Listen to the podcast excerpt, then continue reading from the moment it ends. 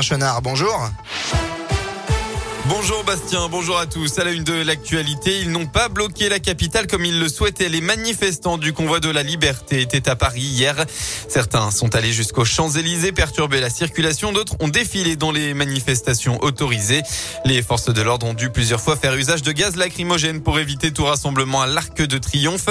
Le ministre de l'Intérieur, Gérald Darmanin, a indiqué dans un tweet que 337 personnes avaient été verbalisées et 54 interpellées par les forces de l'ordre. Parmi elles, une figure des Gilets jaunes, Jérôme Rodriguez, en tant qu'organisateur d'une manif interdite par le préfet de police de Paris, selon une source policière. À Lyon, à l'appel du collectif Lyon pour la liberté, environ 600 personnes se sont rassemblées hier à 14h sur la place du Maréchal Lyoté pour manifester contre le pass vaccinal. La manif s'est déroulée dans le calme.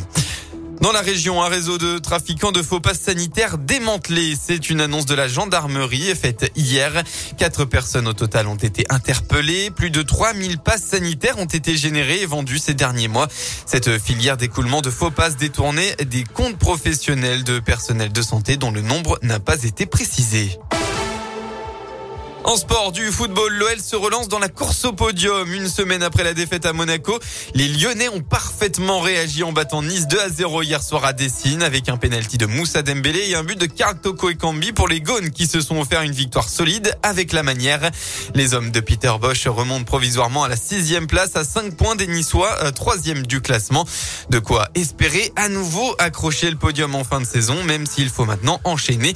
Écoutez l'entraîneur lyonnais. On a vraiment très bien joué. Peut-être une deux buts de plus, c'était mérité aussi. Mais bon, je suis content avec 2-0 et, et, surtout la manière. On a vraiment très bien joué avec des joueurs qui n'étaient pas peur de jouer, bon pressing. J'étais très content. Euh, comme j'ai dit, c'est qu'un match on a joué, c'est qu'un match on a très bien joué. Et maintenant, c'est à nous de, de continuer euh, comme ça. On ne peut pas être content avec qu'un bon match.